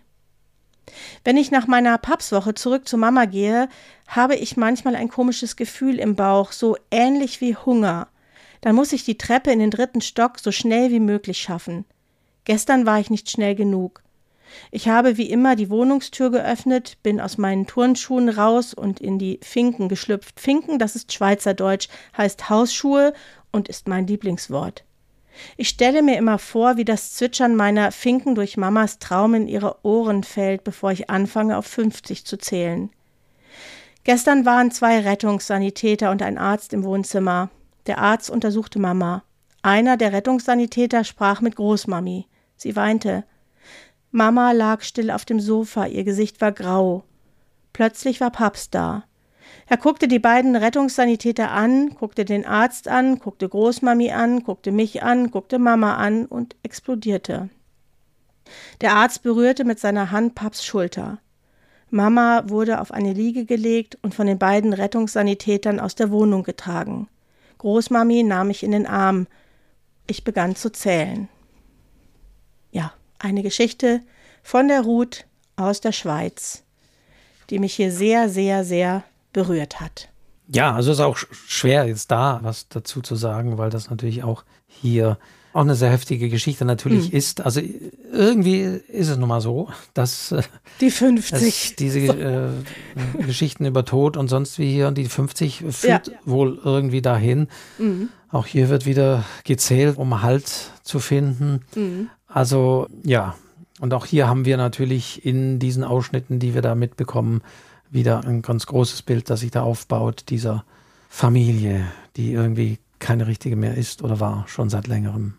Ja, und aus der Sicht von diesem Jungen erzählt, ja, aus Sicht von Timo erzählt, wie er sozusagen in diesen Zählen auch seinen Halt findet, wie er merkt, seine Familie macht es auch, wie plötzlich Zeit gezählt wird. Das ist das, was mir so durch den Kopf gegangen ist, weißt du? Diese Zeit, die man noch hat, wird gezählt. Von allen Beteiligten eigentlich. Und das fand ich sehr berührend und ja, sehr traurig, aber auch sehr schön geschrieben. Auch die Perspektive dieses Kindes ist sehr gut eingefangen. Ja. Wir wissen natürlich alles, was los ist und das ist natürlich immer schwierig, das zu beschreiben, aber hier wird eigentlich nur beschrieben, was das Kind sieht, mhm. was da passiert, dass dann, ja. dann noch der Vater da dazukommt und dass da die Rettungseintäter. Wir wissen alle, was los ist. Also es ist dadurch in dem Sinne auch sehr glaubhaft ja. eingefangen, dass das Kind das noch nicht so wirklich registriert, was da gerade passiert. Aber trotzdem durch die Beschreibung aus Sicht des Kindes wissen wir durchaus, was passiert. Ja, und auch dieses Aufgeteiltsein ne, zwischen Vater und Mutter, dass eben auch Beziehungen an solchen Krankheitsgeschichten zerbrechen. Also ist so aus dem Leben gegriffen. Ich glaube, sowas gibt es öfter, als man denkt. Und das ist hier in diesen, wie viele Zeichen haben wir denn? 2453 Zeichen hat Ruth das hier zusammengefasst. Wunderbar. Du kriegst ein schönes Heft, liebe Ruth. So, Wolfgang, jetzt bist du wieder dran. 50 Minuten heißt die nächste Geschichte. Ja, ich lese einfach. Rosa versinkt mit ihrem Blick in seinen grauen Locken. Morgen ist ihr 25. Hochzeitstag. Sie nimmt sich ein Kissen und kniet sich an seinem Hinterkopf nieder. Er atmet schwer. Weißt du noch, wie ich zum ersten Mal mit Victoria schwanger war? erinnert sie ihn und hebt kurz die Hand, will sie auf seine Schulter legen, zieht sie dann aber wieder zurück. Weißt du noch, wie sie deine Prinzessin war? spricht sie erneut zu ihm. Jede Woche hast du ein neues Spielzeug für sie mit nach Hause gebracht. Aber wehe, sie hat deine Geschenke nicht richtig gewürdigt. Weißt du noch, wie du der neuen Barbie den Kopf abgerissen hast? Rosa nimmt einen Schluck aus ihrem Martini-Glas, das neben ihr auf dem Boden steht. Und irgendwann war ich dann deine Barbie. Weißt du noch, wie es losging? Ich hatte den Elternabend von Victorias Kindergarten vergessen. Da hast du direkt auf meine Lippe geschlagen. Ich bin gegen den Flügel gefallen und lag mit dem Kopf an den Pedalen. Du hast mit dem Finger auf mich gezeigt und Victoria angezischt. Sieht so eine gute Mutter aus? Sieht so eine gute Mutter aus? Immer wieder hast du den Satz wiederholt, bis Victoria schließlich nickte. Am nächsten Morgen hast du uns dann mit Klaviermusik geweckt. Brötchen, Croissants und frisches Obst standen auf dem Tisch. Du hast Victoria auf den Schoß genommen, die mit ihren sechs Jahren meinte, Papa, ich habe gestern Angst vor dir gehabt. Da hast du gelacht und sie gedrückt. Du brauchst doch keine Angst vor mir zu haben, hast du gesagt und ihr eine Erdbeere in den Mund gesteckt. Rosa steht auf, schüttelt langsam den Kopf, geht zur Leiter im Raum, über der ein prächtiger Kronleuchter baumelt. Ja, dein schöner Kronleuchter, spricht sie noch einmal zu ihm. An einer Silberhochzeit, da sollte er schon funktionieren. Ja, und als Rosa ihm dann den Schraubenzieher gereicht hatte, da hatte er auf der Leiter herumgeschrien, dass sie völlig bescheuert sei, zu dumm für diese Welt, ihm einmal den richtigen Schraubenzieher zu geben. Rosa stand an der Leiter. Tränen liefen ihre Wangen hinunter. Und dann dann ist alles sehr schnell gegangen. Rosa schaut zu ihm herab. Da liegt er immer noch neben der spitzen Kante des Couchtisches. Sein Blick ist starr, sein Körper regungslos. Kein Keuchen mehr. Um seinen Kopf eine kleine rote Pfütze. 50 Minuten sind vergangen seit dem Sturz. Sie greift zum Handy, wählt den Notruf und meldet mit tonloser Stimme Kommen Sie schnell, mein Mann ist von der Leiter gefallen. Ja, der arme Kerl. ja. ja. danke für die, für die, für die auflockeren Worte. Also, ja, je mehr ich das, es ist sehr heftig, ja. Ja. Ja, aber das war mir eine Genugtuung, muss ich ehrlich sagen. Dem habe ich es gegönnt, ja. Dem habe ich es gegönnt, dass er da was auch immer da mit ihm passiert ist. Ja, es ist wirklich so ein Hass, ne? Es kommt so ein Hass auf, während du diese Geschichte hörst oder liest. Und du denkst dir, oh, das sind ja die Schlimmsten, ne? die dann einerseits ganz freundlich und nett sind und dann völlig ausrasten in bestimmten Situationen, wie so Psychopathen. Das finde ich ganz, ganz schlimm. Und ich bin erleichtert, dass der weg ist, sage ich dir ganz ehrlich. In der Geschichte darf man das ja sagen. ich bin froh, dass er weg ist. Ja. Aber auch hier ist natürlich durch diese Andeutung, durch diese Reflexionen wieder eine ganze Geschichte, ein ganzes Leben, ein sehr schlimmes auch Verhältnis da aufgedeckt. Ja, das macht es eben auch wieder aus und das eben in dieser Beiläufigkeit und auch wieder die Situation ist einem doch sehr gut, denke ich, vor Augen. Es wird natürlich dann erst am Schluss krass bewusst, wie lange sie ihn da wirklich liegen lässt. Ich meine, der Titel ist ja auch 50 Minuten, mhm. aber es ist nicht sofort klar. Also der Gag, wenn man das als Gag überhaupt bezeichnen möchte, dass er natürlich da schon 50 Minuten von ihr liegen gelassen wird, bis er auch wirklich tot ist, sage ich mal, mhm. der erschließt sich eben nicht würde ich eben nicht durch diesen Titel 50 Minuten. Und nee. dann ist der Titel wieder richtig gewählt. In dem Fall, weil das natürlich das zentrale Element, diese 50 Minuten natürlich all das ausdrücken, diese Genugtuung ausdrücken, aber sie verraten nicht unbedingt den Gag dieser Geschichte ja. und dann passt es wieder. Ja, ja, und das auch in dieser emotionalen Beta-Ebene ist so viel erzählt, eigentlich ein ganzes Leben dieser Familie, das ganze Leid dieser Mutter mit ihrem Kind, ja. Man kann sich es wirklich lebhaft ausmalen. Das ist das, was man wirklich immer hört, ne? dass einfach viel mehr in solchen Kurzgeschichten auch stecken kann, als es beim ersten Lesen den Anschein hat. Das ist ja eine ganze Geschichte, die sich dahinter verbirgt und eine sehr deprimierende Geschichte, die aber irgendwie ein gutes Ende findet.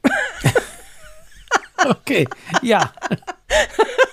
Äh, wer hat es nochmal geschrieben, Wolfgang? Sag's doch nochmal. Das war die Antje, die aus Bad Vilbel, die uns diese Geschichte 50 Minuten und die Geschichte mit Rosa geschickt hat. Sehr schön, Antje. Kriegst auch ein wunderbares Heft. Von mir wahrscheinlich. So, jetzt bin ich wieder dran. Ich mache ein bisschen Tempo, Wolfgang. Genau, zwei Geschichten verbleiben noch. Zwei Geschichten haben wir noch. Ich lese die vorletzte jetzt. Und zwar heißt die Alles Gute ist 50 und die kommt, und das ist wirklich ganz toll, von Peer, habe ich aber erst nach dem Lesen gesehen. Und Peer wohnt in Schweden, ja? Peer. So. Die Geschichte könnte aber auch hier bei uns in Deutschland spielen, finde ich. Also, ich lese vor. Alles Gute ist 50. Das kannst du doch, sagte die Mutter und wedelte mit einem Blatt Papier. Das kannst du doch, wiederholte sie. Am Küchentisch saß ihr Sohn Erik und malte mit Farbkreiden auf Papier. Seit Erik nach einem Zoobesuch seiner Klasse einen Aufsatz über Elefanten geschrieben hatte, den der Lehrer mit sehr gut beurteilt und der Klasse vorgelesen hatte, galt Erik bei seiner Mutter als Wundertalent des Schreibens.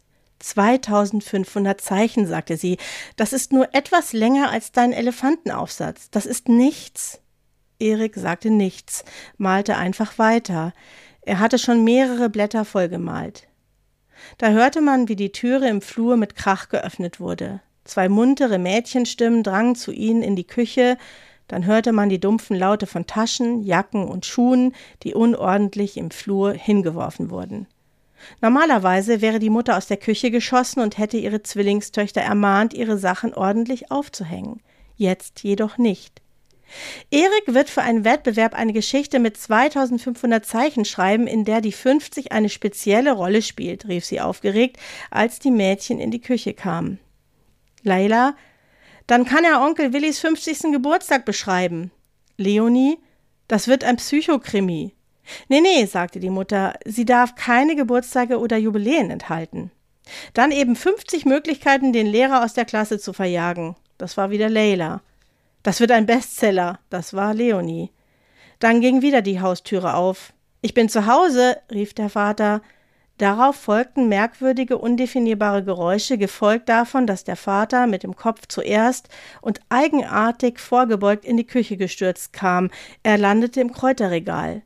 Während er den Kopf aus dem Kräuterregal herauszog, rief er laut Scheiße, habe ich euch nicht gesagt, ihr sollt eure Sachen aufhängen? Manfred, sagte die Mutter entrüstet, deine Sprache. Leila, die 50 besten Schimpfwörter. Leonie, wieder ein Bestseller. Erik malte am Küchentisch weiter. Nach dem Abendbrot sagte die Mutter zu Erik: Kommst du auch ins Wohnzimmer? Dein Vater hat einen neuen Film mitgebracht. Alibaba und die 50 Räuber, glaube ich. Erik malte am Küchentisch weiter.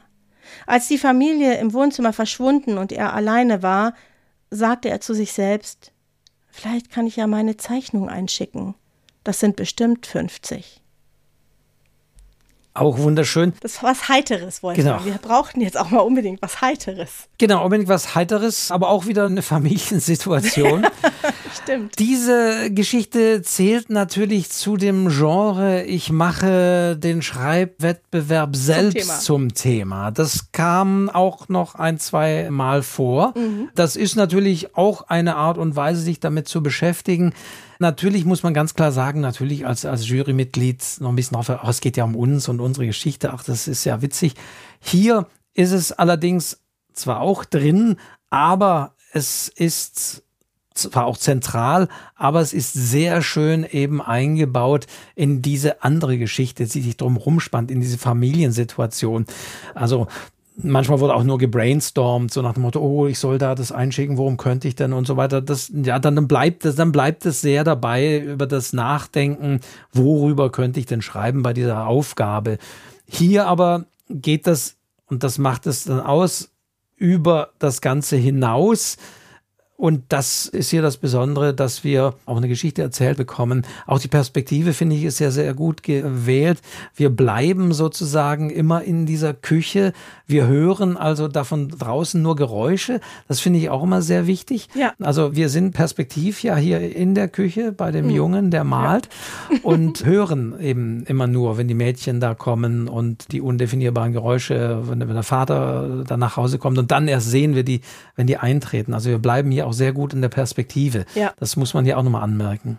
Ja, auf jeden Fall. Und weißt du, das ist auch so was, diese Mütter, ich, ich hab, weißt du, das kennt man dann, ne? Diese Mütter, die dann ihren Kindern das so aufdrängen, so, du bist jetzt der beste Schreiber dieser Welt, weil mal einen guten Aufsatz geschrieben hat. Ich fand, das war auch so aus dem Leben gegriffen. Ich habe einfach viele Menschen da gesehen, die vielleicht ähnliche Situationen kennen, auch aus einem Stolz heraus natürlich. Und es ist so locker und fröhlich umgesetzt. Und am besten finde ich, dass der Junge nichts macht. Er geht da überhaupt nicht drauf ein. Er malt einfach nur die ganze Zeit und lässt sich von diesen Menschen und diesen Anforderungen um ihn herum überhaupt nicht beeindrucken. Und das hat mir gefallen. Alle, alle reden auch was, alle haben ja ihre Dialogpassagen, aber dieser Junge nicht. Dieser nee, Junge sitzt einfach da und malt seine Bilder.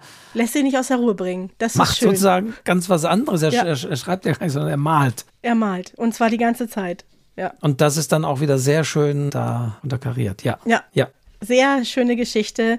Ich merke gerade, ne, ich muss hier meine Hefte ja alle ins Ausland schicken. Gut, dass wir immer so ein paar Spender haben, sonst würde ich mir das Porto gar nicht leisten. Einmal Schweiz und einmal hier nach Schweden. Ich habe noch nie Post nach Schweden geschickt. Das wird spannend. Freue ich mich drauf, Per. Aber großartig, also wirklich, also wir, wir haben tatsächlich auch, das kann man sagen, Einsendungen aus Italien, aus der mhm. Türkei, Toll. aus Mauritius. Toll. Natürlich wieder sozusagen. Oh, die, die Hörerinnen und Hörer wissen, ja aus Österreich, ja, Niederlande. Alles dabei. Also das ist wirklich sehr schön, dass wir, wir sagen einfach mal, weltweit, europaweit und weltweit gehört werden und hier in dem Fall eine Geschichte, die wir aus Schweden eingeschickt bekommen haben. Vielen Dank. Ja, wirklich toll. Großartig.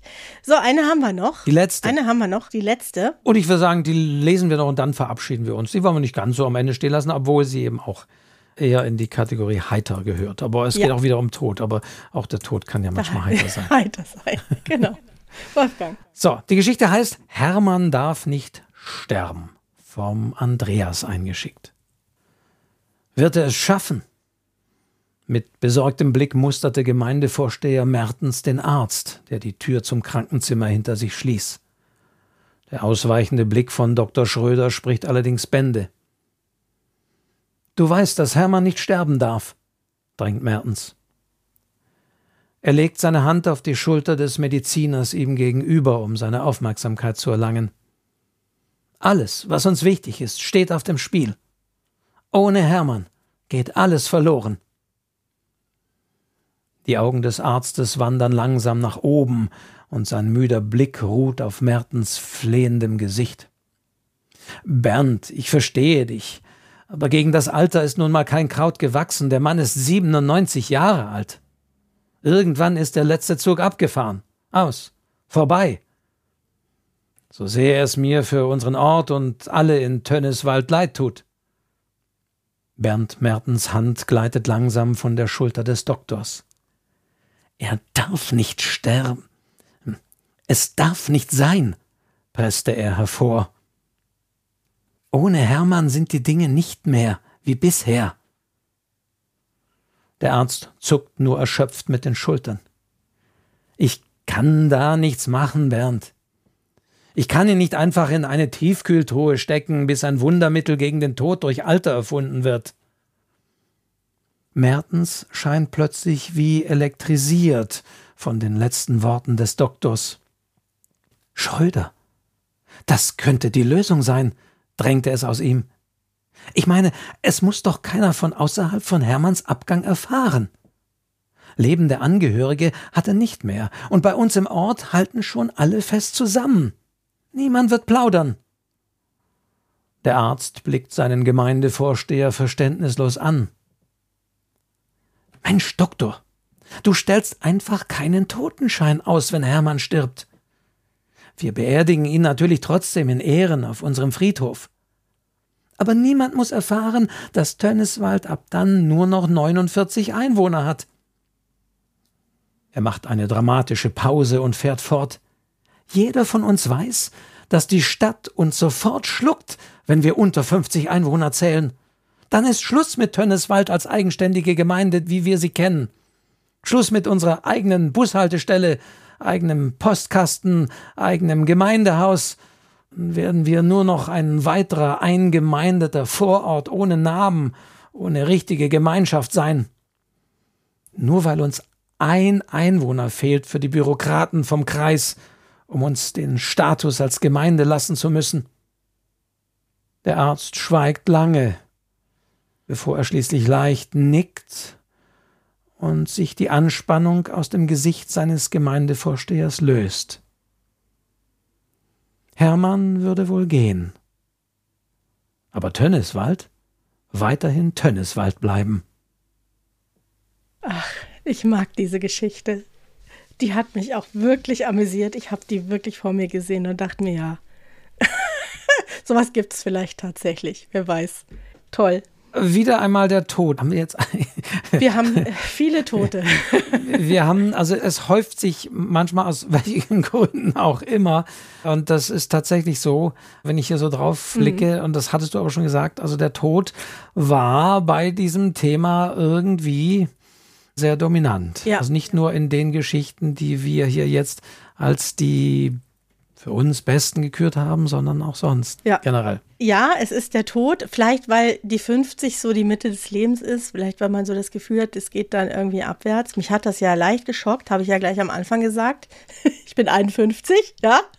Aber es waren tolle Geschichten. Auch diese, ich fand es einfach originell, auf diese Idee zu kommen. Ein Einwohner fehlt, ja ich weiß gar nicht, ob vielleicht ist das wirklich so. Müsste man mal recherchieren, ab wann Gemeinden eigenständig bleiben dürfen. Ich vermute und denke mir, Andreas weiß es vielleicht.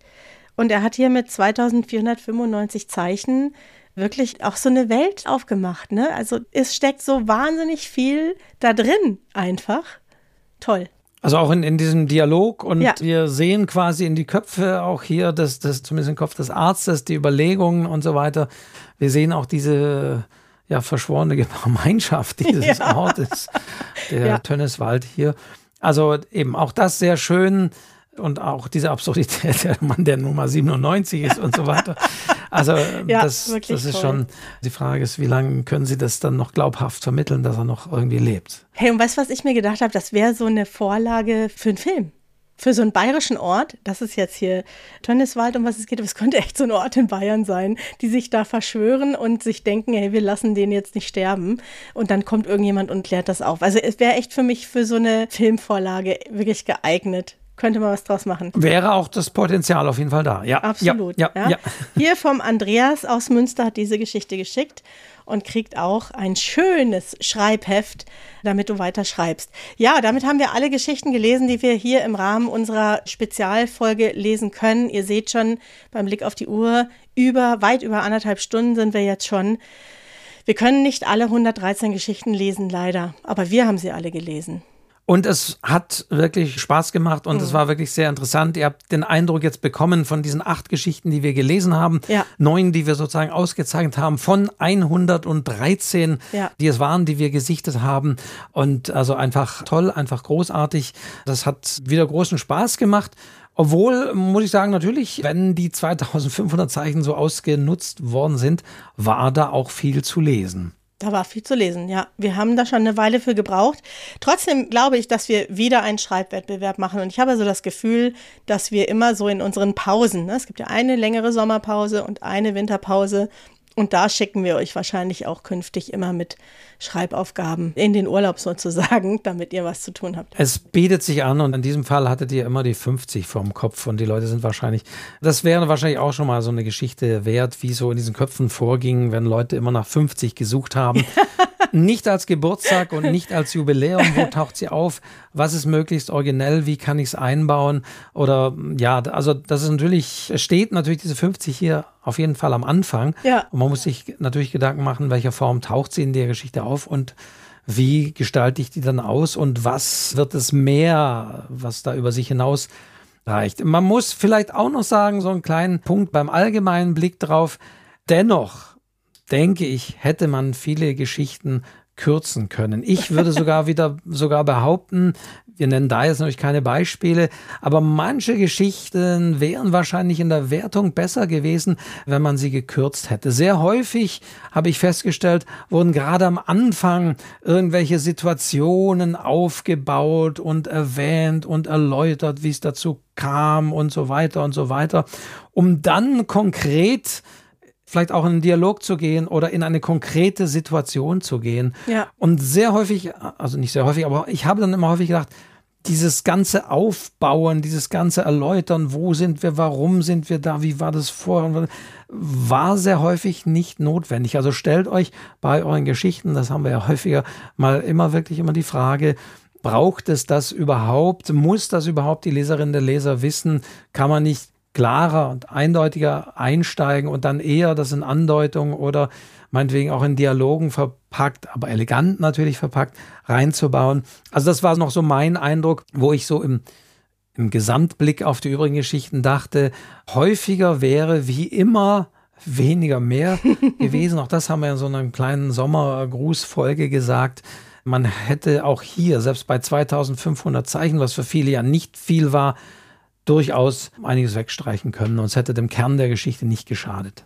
Und manche waren trotzdem auch sehr direkt im Einstieg und das ist auch der Grund, warum wir immer die Zeichen so begrenzen. Es zwingt euch nämlich ein bisschen, da auch auf den Punkt zu kommen, direkt einzusteigen und vielleicht nicht vorher zu viel zu erklären. Und das hat man schon auch bei sehr vielen Geschichten gemerkt, finde ich.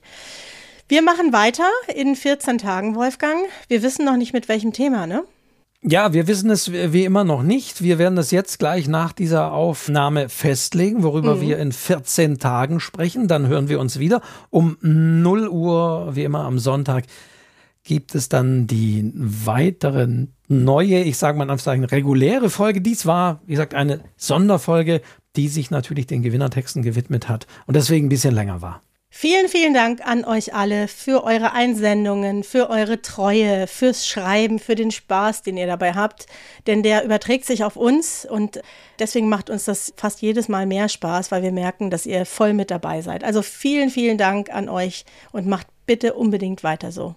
Wir sind gespannt, wie viel es dann beim nächsten Wettbewerb am Einsinn. Wobei das soll jetzt nicht Sinn und Zweck sein, dass wir sagen, beim nächsten Mal müssen es mehr werden. Es ist ja auch letztendlich äh, Zeitaufwand für uns, das Ganze. Und ich bin immer noch am Überlegen, Diana, wir müssen irgendwas finden, was die Menschen, wo, wo sie, wo sie sozusagen ein bisschen Bonus davon haben, wenn sie kürzer sind als unsere Vorgaben. Aber ich weiß noch nicht, wie wir das machen, weil man kann ja nicht sagen, okay, für Nichts. jedes Zeichen, das ihr weggelassen habt, kriegt ihr nochmal Sonderpunkte, weil das wäre kein unbedingt literarisches Urteil oder, oder Zählweise.